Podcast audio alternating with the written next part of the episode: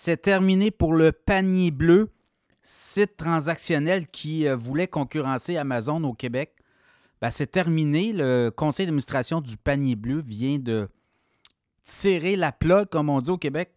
Alors, c'est une aventure qui aura coûté beaucoup d'argent aux contribuables québécois. On parle d'une facture qui pourrait tourner autour des 22 millions de dollars, imaginez. On a quand même euh, tout essayé, qu'on dit, avec le panier bleu. On s'entêtait aussi. Beaucoup de gens avaient critiqué cette initiative-là du gouvernement de François Legault, notamment lors de la pandémie 2020. On pensait euh, être capable de concurrencer, de rivaliser Amazon. Ben, Ce n'est pas le cas du tout. Les Québécois n'ont jamais adopté cette plateforme de transaction en ligne. Et là, ben, on avait au départ, on avait mis 4 millions de dollars.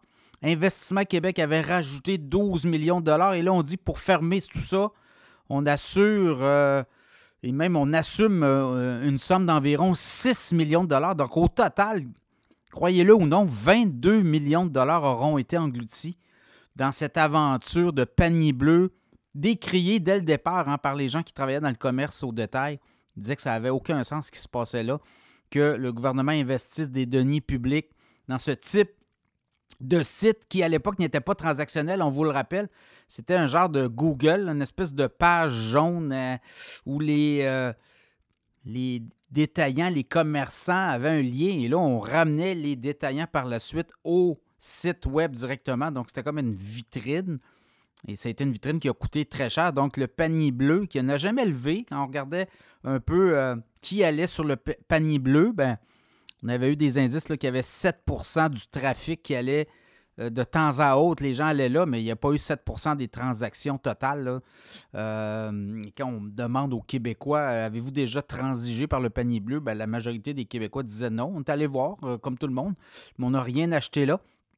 Alors, c'est la fin du panier bleu et également ben, l'entêtement du gouvernement Legault là, de vouloir tout fleur de tout mettre bleu. Ben, ça aurait coûté euh, quand même 22 millions de dollars en fonds publics. On peut dire que c'est un fiasco. Et euh, ben, ça va faire les choux gras. On voyait que, écoutez, là, on dit quand même qu'il y avait des gens de vision dans ce projet-là. On nous avait vanté euh, la solidité de cette plateforme-là et ça n'a jamais levé avec 22 millions de fonds publics engloutis. Alors, à suivre, mais le panier bleu n'est plus. Et ben, on l'avait quand même pressenti la semaine dernière. Pierre Fitzgibbon était sorti pour dire on pense qu'on va tirer, on pense que c'est terminé, on pense qu'il n'y a, pas d'avenir. Amazon est une bonne plateforme. Alors, c'est ces gens-là qui nous avaient pourtant dit, il y a trois ans, que euh, c'était une très bonne idée de mettre euh, des, euh, quoi, des dizaines de millions de dollars dans cette aventure-là. Alors, ça se termine comme ça. Le panier bleu n'est plus.